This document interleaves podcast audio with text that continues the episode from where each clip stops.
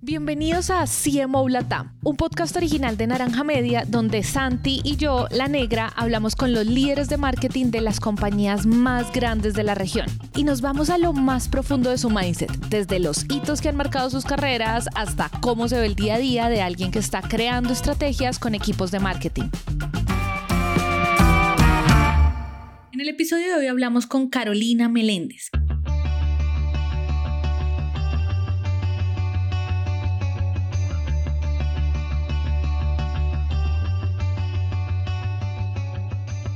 trabajado en grandes compañías como Bavaria y gracias a la experiencia de más de 15 años en marketing, hoy se dedica a asesorar negocios en estrategia y comunicaciones. Con Carolina vamos a la raíz de una pregunta que muchas veces es el dolor de cabeza de los marketers. ¿Cuál es el objetivo de una estrategia de marketing?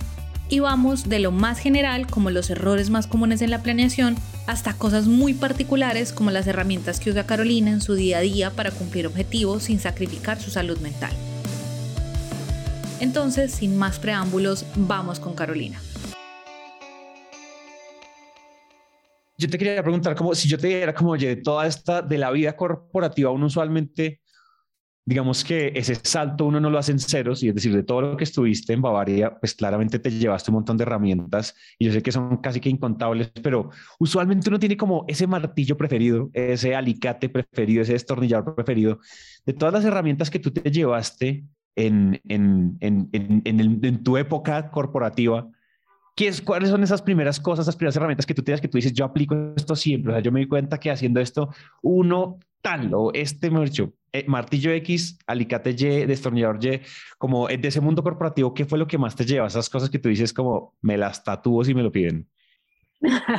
pues yo creo que viene mucho por el lado de la planeación estratégica. Eh, a veces da es como prueba y error y, a veces vamos tan rápido que a veces se olvida pensar. Y sí, tenemos la data y de la data podemos sacar insights, pero nos enfrentamos muchas veces a, venga, podemos hacer eh, un, parar un segundo y hacer un alto en el camino y me repiten cuál es el insight que tenemos de este proceso que estamos viviendo, la gente se le olvidó. Y en el, en el hecho de la planeación estratégica, lo que logramos es priorizar es cuando tú llegas a enfrentarte a un reto nuevo en, el mercadeo, hay 100 mil cosas por hacer. ¿Por dónde empiezo? Entonces paremos dos segundos y pensemos qué es lo más importante. ¿Cuáles son los flancos que tengo que cubrir de primeras? Además, porque siempre que nos encontramos en, frente de retos de mercadeo podemos estar o con productos muy establecidos o con productos muy nuevos y todo eso lo tienes que ir abordando de maneras distintas. Entonces, con el consumidor en el centro, pero también pensando muy bien qué necesita el negocio, y a dónde lo quiero llevar para poder establecer por dónde empezar y no disparar para cualquier parte. Y fíjate que es que ese es el tema con, con marketing, ¿no? Que todo, o sea, siempre decidimos cómo perseguir cosas nuevas. Yo creo que una de las cosas que caracteriza a, a, muchos equipos de marketing es que estamos persiguiendo the shiny new thing, ¿no? Como, oh, aquí salió esto, entonces corran todo el mundo detrás de esto. Oh, pero ha salido esto. Oh, oh, salió TikTok, todo el mundo corra para allá. Oh, salió, oh, que metaverso. Ahora, ¿qué hacemos en el metaverso? Ah, entonces todo el mundo vive enloquecido y creo que priorizar siempre, priorizar siempre ayuda mucho. Finalmente, yo creo que a veces lo que faltan en los equipos es como profundidad un poco, ¿no? Como llegar hasta el final de algo y no dejar todo empezado. Pues yo no lo veo como dejar todo empezado, porque a mí me parece que todos esos shiny new objects son una maravilla y hay que hacerlos, pero tienes que hacerlos es con un sentido. Los estoy haciendo para poder lograr qué, no solo por el hecho de estar ahí. Entonces, la planeación se hace independientemente de que, em, de que utilices un montón de herramientas en el cómo vas a llegar allá. Entonces, ensaya, me encanta. Entre más rápido ensayemos, más rápido fallemos, más podemos aprender pero entiende cuál es el rol que está jugando eso dentro de todo el panorama completo. No nos quedemos con el árbol, veamos siempre el bosque y entendamos cuál es el árbol de mango que estamos usando para qué. O sea, ¿cómo hace uno? O sea, dentro, entremos en el detalle de todo que hablas de planeación estratégica y es cuando yo en serio quiero ver el árbol, el perdón, el bosque, ¿cómo hago para alejarme? O sea, ¿cómo hago para, para no ser tan miope del, del experimento que tengo enfrente, ya, ya, ya, sino como de verlo todo? Es decir, como esto es, un, esto, es esto es cuestión de métricas, esto es cuestión de análisis, esto es cuestión de este alto en el camino, ¿qué pasos tiene cuando yo quiero hacer ese alto en el camino? Eso como, eso por dónde, por dónde empieza a comer ese tema.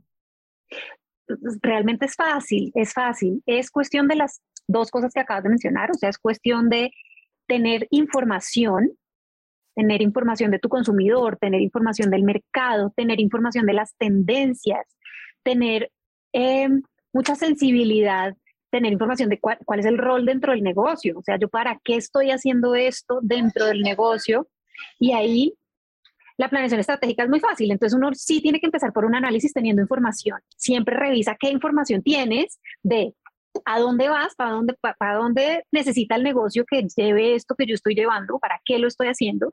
Revisemos datos de qué tenemos del mercado, qué está pasando con los consumidores, qué está pasando a nivel macro, ¿no? Porque yo e, en esos análisis tengo que ver tanto mi compañía internamente como qué está pasando allá afuera. Y lo, más bonito de eso es, bueno, ya tengo toda esa información, eso es gigante, ahora, ahora cómo defino cuáles son mis prioridades. Y ahí es donde uno empieza a hacer un cruce de variables en donde empieza a, a ver, ah, estas son prioridades y cosas que tengo que hacer y estas son prioridades y cosas que podría hacer, que son más nice to have, ¿cierto? Enfócate en las que tienes que hacer, en las básicas. Una vez ya defines cuáles son esas cosas básicas, ya sí puedes decir, ah, bueno, yo cómo me voy a comer esto, me lo voy a comer a punta de criptomonedas, metaverso y NFTs, o voy a tener un mix, o cómo lo voy a hacer. Ok, ok.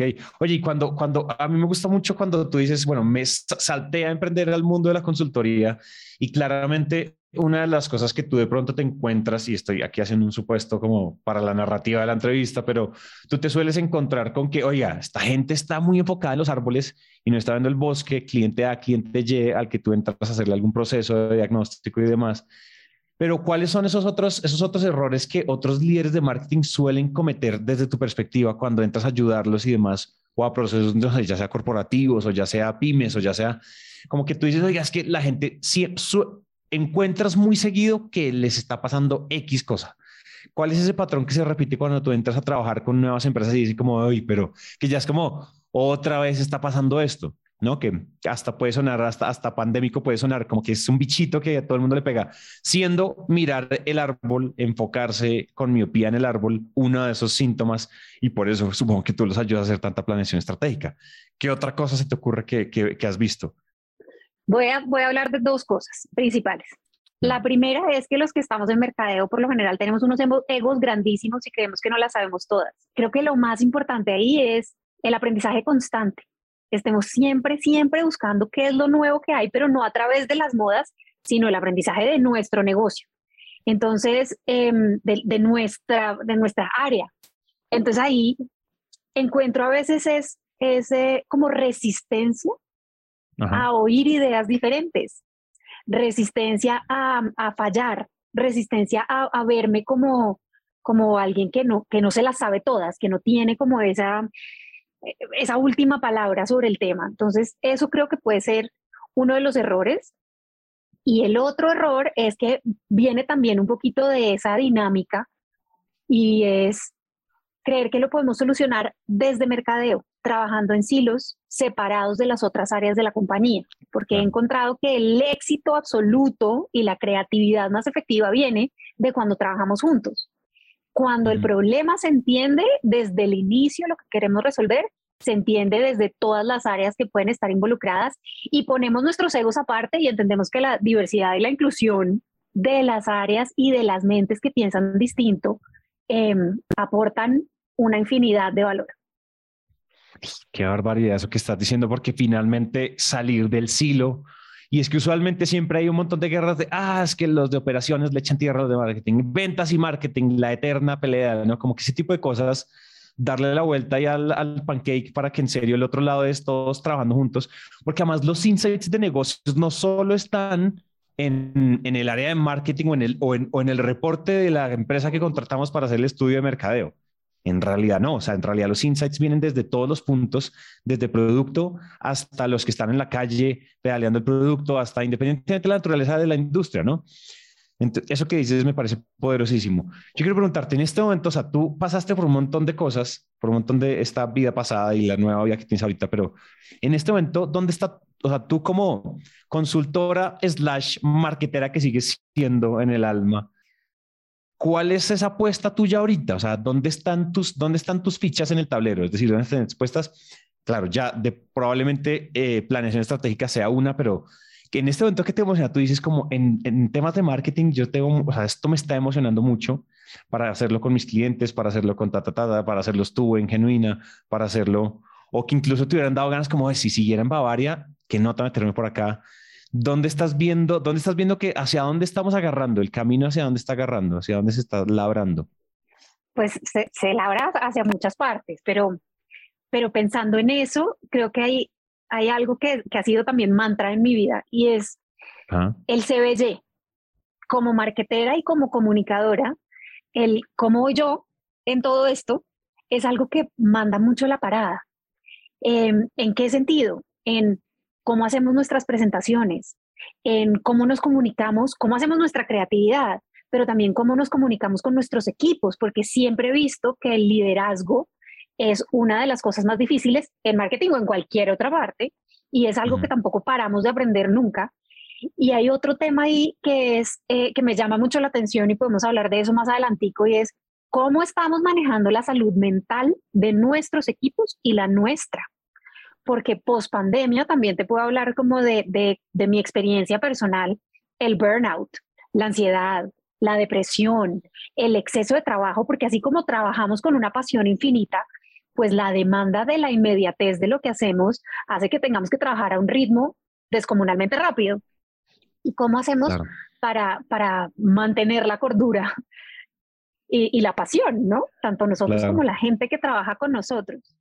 Oye, ahorita que lo mencionas igual, ese tema también es un tema de liderazgo que a mí me parece, me parece vital tocarlo, yo digo que oficialmente metámonos ya en esta entrevista porque me acabas de dar mucha curiosidad de tú qué perspectiva tienes de esto de temas de salud mental, visto desde, desde tú como líder, desde tú como emprendedora y dueña de tu empresa, empresaria, eh, tanto como lo viviste en los grandes corporativos en Bavaria y demás, como lo ves ahorita, pero ¿por dónde, si yo te digo, Caro, hablemos de salud mental y tú como líder, ¿qué opinas de esto?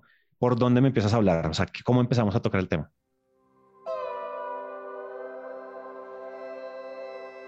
Creo que lo primero, lo primero que hay que como que ver es que, y es una frase que también puede ser un, un poquito clichésuda, y es que hay dos tipos de personas. Las personas que viven la vida como protagonistas o como víctimas. Y eso es lo primero que uno tiene que establecer, porque eso te cambia la actitud, te cambia la manera de ver la vida. Yo puedo echarle la culpa al sistema, al clima, a mi empresa, a mi jefe, yo puedo echarle la culpa a todo el mundo de lo que me pasa, o puedo empoderarme a mí misma y poderlo solucionar. Entonces, no, realmente hay cosas que no puedo cambiar. Hay que vivir con eso, que sí está en mis manos, que sí puedo cambiar y cómo puedo ver lo que está ahí como una oportunidad. El solo tener esa visión te ayuda muchísimo a, a empezar a trabajar sobre tu salud mental. Eso uno. Y lo segundo es, empecemos a ver la salud mental como una enfermedad como cualquiera como que me da dolor de cabeza, como que me da dolor de estómago, como que me tengo que tomar un remedio para la tiroides, porque todavía hay muchísimos paradigmas alrededor de, no, esa persona está loca. Ver un psiquiatra o ver un psicólogo. Em, a mí me pasó explicarle a mi papá que yo tenía que ir a terapia. Fue como, pero no me momentico. A ver, ¿cómo así? usted se enloqueció. Usted se enloqueció y usted tiene todo en la vida, como así que usted está loca? Y yo no es que no estoy loca, es que necesito herramientas para poderlo manejar mejor. Porque, porque no me puedo quedar hundida en un pozo, tengo que poder salir de ahí. Y algunas veces la única manera, después de que tú hayas hecho todo lo que tienes que hacer, meditar, comer bien, dormir bien, hacer ejercicio, todo lo que se te ocurra, es que hay un químico que te está haciendo falta y necesitas algo para poderlo complementar.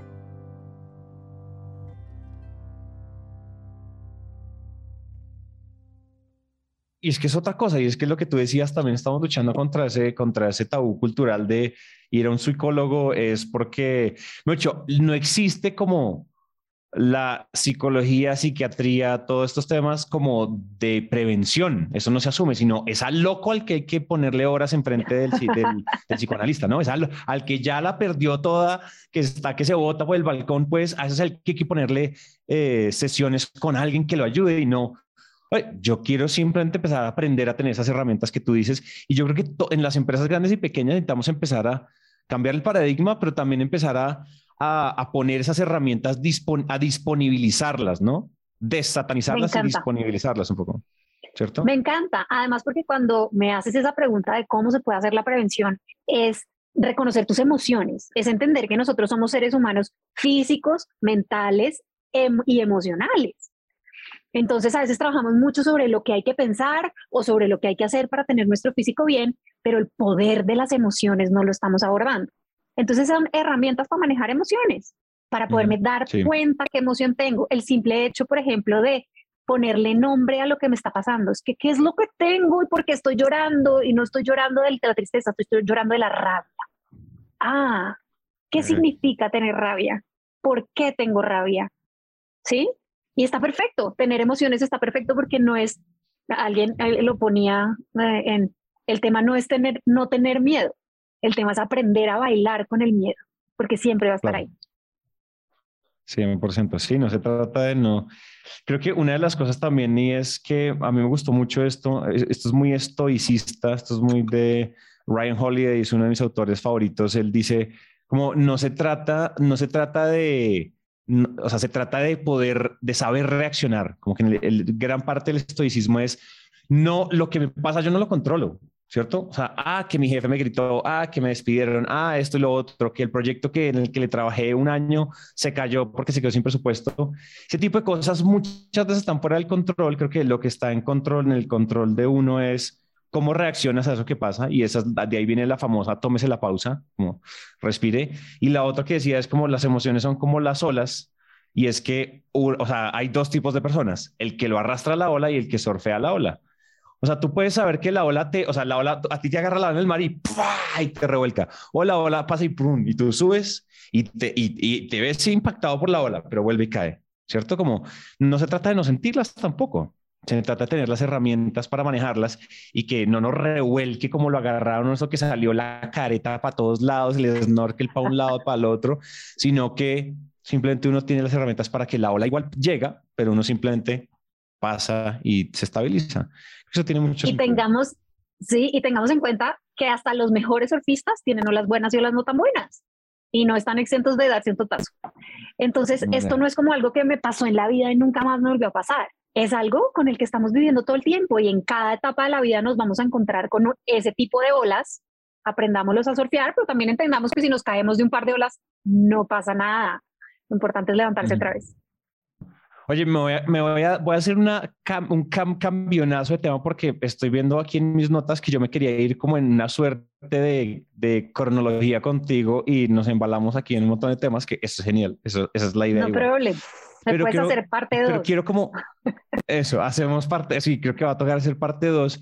Pero en esta parte uno te quiero preguntar, como, oye, usualmente, o sea, tú has pasado por un montón de cosas y creo que seguramente tienes un par de anécdotas poderosas de las que seguramente quedaron lecciones aprendidas por lo bien hecho o por lo mal hecho, cualquiera de las dos, aciertos desaciertos, que nos quieras compartir, pensando en que seguramente al otro lado de esta anécdota hay probablemente lecciones interesantes que le pueden servir a la audiencia, eh, ya, ya sea ahorita en lo que estás haciendo en, Genuina o en Bavaria, como en X campaña estamos haciendo esto, después pasó esto, después pasó esto, como que me eches el chisme, como a manera de estamos aquí echando chisme, pero al final pues cerrando con un... Y ahí fue donde nos dimos cuenta de esto. Y de ahí en adelante siempre hacemos esto y esto y esto, como este tipo, como en ese, como en ese formato. ¿Se te viene alguna a la cabeza? Sí, a ver, eh, voy a empezar por una, voy a empezar por una que, más desde marketing un poco nos puede llevar a, liderazgo y es, es esa llegada a innovación. Yo llego a innovación pasando de, sí, que de la agencia de medios a la agencia de publicidad, a ser gerente de marca y de pronto en innovación yo venía brillando en, mi gerencia de marca, siendo absolutamente, pues, eh, reventándola ahí pues era el momento en el que estábamos eh, estableciendo que póker era el amigo de los amigos, ¿no? Y que es, ese es el concepto y ese es el ADN de la marca hasta el día de hoy. Entonces, pues imagínate lo poderoso que fue en ese momento lo encontrar. Y mm, paso a innovación y me empieza a ir súper mal. Los primeros seis meses eran, esta niña, pero ¿cómo así? esta niña, ¿qué le pasó? ¿No? Confiábamos en ella, creíamos cómo, cómo le había ido de bien y qué pasó acá, ¿será que nos equivocamos? Y pues claro, yo, yo no tenía un montón de herramientas para empezar a trabajar con eso, con, pues, sobre ese tema. Y lo lo primero que, que hice fue cuando llegó a mis oídos, porque además este feedback te lo da, te lo dan personas que te quieren, pero no te lo dice todo el mundo. Sino, mira, eh, estuvimos haciendo calibración y no te fue bien. Y eso no me lo dijo mi jefe, eso me lo dijo una amiga. Entonces dije, Dios mío, ¿qué hago? Y lo más importante a empezar a hacer es, si tú de verdad quieres cambiar, empieza a hablar con las personas y empieza a escuchar. La comunicación asertiva es supremamente importante. Entonces yo me fui a sentarme con las personas que sabía que me habían dado palo, ¿no? Entonces uno entra con ese dolor a bajar el ego, a ser la persona más humilde del mundo y a decir, cuéntame qué necesitas, cómo puedo ayudarte. Yo entiendo que esta es un área de servicios y empiezas a conversar con las personas y empiezas a tener una cantidad de información que fue la que me dijo por dónde debía empezar a, reenfocar el trabajo que estaba haciendo.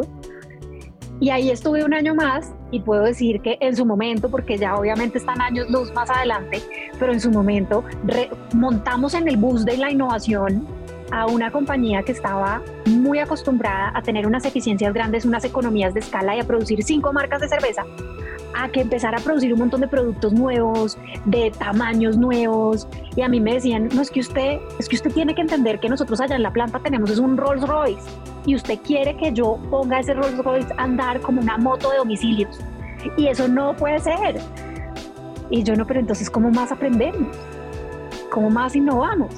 ¿Y por qué es importante la innovación? Y me inventé el SWAT Team de innovación y eso era el equipo crossfuncional de producción, de logística, de compras, de finanzas, de mercadeo, de ventas, eh, a que todos nos viéramos palo en las reuniones, pero que también entendiéramos cuáles eran los dolores de los demás. Entonces que el de ventas entendiera el dolor del de producción, que el de producción entendiera el dolor del de ventas y todos así pudiéramos volverlo un proceso mucho más eficiente.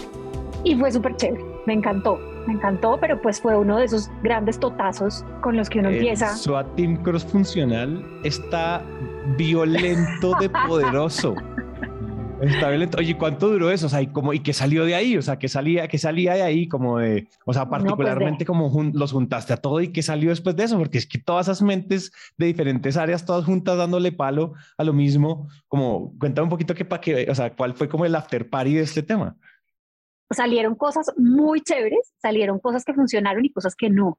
Salieron, salieron tamaños de productos distintos. Entonces, por, no sé si ustedes se acuerdan que Club Colombia sacaba, por ejemplo, esa botella como en forma de champaña en los diciembre. El amor de la gente por el águila mm. imperial. Salieron, salieron ponimaltas de sabores. Salió Águila Cero. Salió Club Colombia Roja y Negra. Salieron em, salieron salió Maltiz, que fue uno de, nuestros grandes dolores, que eso fue una, una ponimalta clara, una malta clara, que, que, nunca pudimos que nunca pudimos encontrar como que como, como yo la amaba. se quedara en el mercado. Sí mi hermano también pero resultó que, que un grupo muy chiquito de personas salió Reds una cerveza sin amargo. Salieron salieron una serie de cosas muy muy interesantes ahí pero sobre todo salió una conciencia de equipo y salió una conciencia de, mm, de que podíamos ser una compañía supremamente grande, pero si no estábamos todos pensando en cuál iba a ser el futuro y cómo llevamos a la compañía hacia el futuro, pues nos íbamos a morir. Todos como alineados hacia lo mismo, ¿no? Que es un poco lo que hablabas ahorita de planeación estratégica y es volver al bosque. ¿Cómo coge uno a un equipo cross-funcional y los pone a ver el bosque sistemáticamente y habituadamente para que dejemos de proponer mirándonos al ombligo, ¿no? Como dejemos de, vernos al ombligo y... Y un bosque en el que no viven por allá los gnomos, un bosque en el que vives tú, ¿sí? Porque cada uno en ese SWAT team tenía tanto unas responsabilidades como un CBY. ¿Qué pasa si yo dejo pasar esto que me están presentando acá y yo digo, no, eso es responsabilidad de otro? No, ¿cómo me toca eso a mí? ¿Cómo toca a mi compañía, que es en la que yo trabajo, eh, la que me paga, la que quiero, y en la que me veo a futuro. Entonces, generas también tanto un sentido de pertenencia como, como, un, como una, digamos que un transcript de para qué hacemos esto y cómo me toca a mí como persona. Claro, claro, 100%, qué impresión. Oye, bueno, entonces listo, tenemos esta anécdota que culminó en un SWAT team que parece que fue como todo parecía, parecía que no le estabas, no le estabas, no dabas pie con bola en innovación y como ah, usted más bien que en marca y de repente, pum, saca del estadio con este tema. Oye, salieron muchas cosas de eso. O sea, todo lo que mencionaste es como, oh, oh, ah, sí, ah, sí. Claro, es que ustedes, también me venden el tiempo, pero sí. Sí, sí, sí. sí, sí. Entonces, y, y, después de eso, bueno, otra siguiente, o sea, avanzando en el tiempo, ya como con esas aprendizajes en la bolsa, exacto, otra gran historia que pasó después, como un segundo capítulo de acierto, desacierto y cuéntame un poco una segunda historia, pero que sea como después del SWATIM, o sea, con esa aprendizaje en la bolsa. Otra historia buenísima fue que había una serie de, de posiciones para poder crecer y yo me fui a hablar con mi jefe y le dije, bueno, estoy lista. Me dijeron, bueno, listo, la única posición que hay acá para poder crecer es esta, directora de experiencias a nivel regional, Colombia, Perú y Ecuador. ¿Qué son experiencias en una compañía de cervezas? Pues lo que aquí conocen como el, pues, o lo que muchos pueden conocer como el Oktoberfest, como los Corona Sunsets, como los picnics de Club Colombia, como las barras de águila, este, este tipo de cosas. Y pues es un trabajo que tenemos que hacer los fines de semana, ¿no? Entonces, pues esto toca trabajar el fin de semana, eh, entre semana, trabajamos igualito, no es como que haya compensatorio el lunes o algo de ese estilo. Y, y yo dije, bueno, pues es, es, fuerte y es pesado. Yo estaba en un momento en el que quería tener hijos, entonces yo dije, pucha, esto, esto puede ser... Esto puede ser difícil porque no voy a estar en mi casa. Claro. pero, pero, pero vamos a hacerlo.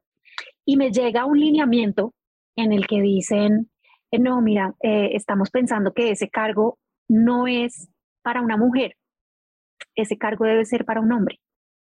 Es un cargo pues que está en un, eh, pues es, vida nocturna, em, es de noche, es en otros países, tienes que estar viajando, es para los fines de semana, tienes que coordinar mucha gente, tienes que... Y yo decía, ok, ¿y, hay alguna otra opción para moverme yo entonces poder crecer? No, esa es la única. Dije, vale, entonces es mía. No veo por qué una mujer no lo puede hacer. Y empiezo a hacer el cargo y las personas de mi equipo, además, eran dos mujeres y un hombre. había otras dos mujeres trabajando conmigo y, y fue eh, como creamos el cargo tanto en, en, Perú como en Ecuador, porque en Colombia ya había muchas nociones de esto, pero en Perú y Ecuador no. Y nos la gozamos absolutamente toda. O sea, creo que le dimos una, resignificamos mucho lo que era una experiencia, porque a veces llegábamos a, sentarnos con la agencia de TL y le decíamos, bueno, vamos a hacer una experiencia. Y nos llegaban con tres carpas, dos neveras, cuatro banderas, y yo decía, no, eso, eso es un evento cualquiera. Una experiencia tiene 200 mil cosas asociadas que con, con, la que cuidas muchísimo cómo está posicionada tu marca, a dónde la quieres llevar y eso que la marca habla en los medios de comunicación lo tienes que poder llevar a la vida con cosas para que la gente lo sienta, lo viva y que lo pudiéramos unificar en tres países. Entonces empezamos a desarrollar las agencias de tele que crecieron con nosotros en ese sentido y, y hoy puedo decir que, que, que, los eventos, por ejemplo, los eventos y, los Corona Sunsets son unas de las plataformas de festivales más grandes del mundo y nacieron desde una cervecería digamos que no, los Corona Sunsets no nacen en Colombia, pero sí nos, nos hacen entender cómo es que esto se puede explotar. Claro, claro. Y en, y en un cargo donde supuestamente era para hombres, ¿no? Oye, me gusta mucho que te paraste en la raya. Uy, Dios mío, esas historias me dan como ganas de, de sí. sí, como que lo, lo, ponen a uno Loquísimo. todo. Sí, esto es Esparta. ¡Pah! Patada contra el hoyo. Eh, me parece fantástico. Eh, oye, ayúdame con, ayúdame con cierre poderoso. Eh, usualmente nosotros nos va a tocar hacer un 2.0, yo creo que no. Pero ¿qué, qué, tiene, ¿qué tienes en mente? O sea, ¿qué tienes? O sea, echémoslo. Bueno, lo he hecho, porque dentro, digamos que dentro del, del de lo que revisamos antes de, empezar el podcast era como, bueno, y las tendencias y para dónde van y qué, qué hacemos con eso, ¿no? Sí. ¿En qué te montas? ¿En qué te montas de metaverso, eh, de cripto, de TikTok? De, en todas. En todas me monto. Como en una patineta, ¿no? Mira a ver cuál, a cuál le da el 10% del presupuesto, a cuál el 20, a cuál el 30, a cuál el 70. Pero, em, pero me monto en todas. Y hay una cosa que simplemente me hizo reflexionar porque me pareció un ejemplo muy bonito y es que en todos los temas sociales, en todo lo que estemos trabajando de TikTok, metaverso, em, todas las redes sociales, pensemos en cómo generar una conexión. Y la, la, la líder de Meta en, en United Kingdom, que fue la líder del jurado de esta categoría en Cannes ahorita, dijo que el parámetro para poder medir si esto estaba bien hecho o no estaba bien hecho para otorgar el Grand Prix fue cómo se estaban conectando con la cultura y cómo estaban haciendo que la cultura y que las personas participaran en el desarrollo de esa solución. Entonces, no es trabajar para las comunidades, sino trabajar con las comunidades.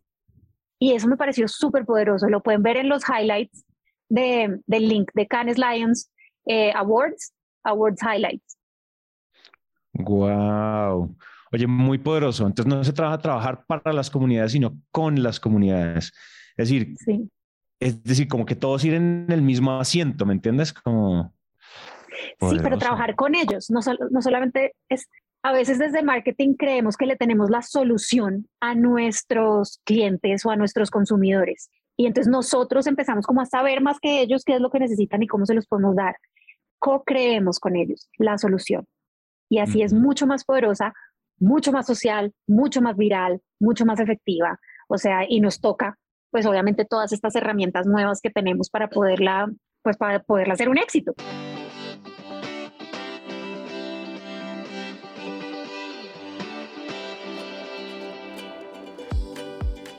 Le agradecemos a Carolina por su tiempo. Recuerden que este es un podcast original de Naranja Media en el que también queremos mantener la conversación viva con ustedes. Así que pueden escribirnos por nuestras redes, arroba naranja media o por WhatsApp al más 57 317 316 91 96. Si les gustó este episodio, pueden suscribirse, darnos 5 estrellas, dejar una reseña o si sienten que podemos mejorar, también escríbanos, en serio, queremos escucharlos. La producción de este episodio estuvo a cargo de Oriana Bosa, edición por Ana María Ochoa, booking por Catherine Sánchez y diseño de sonido a cargo de Alejandro Rincón. Yo soy La Negra y nos vemos muy pronto.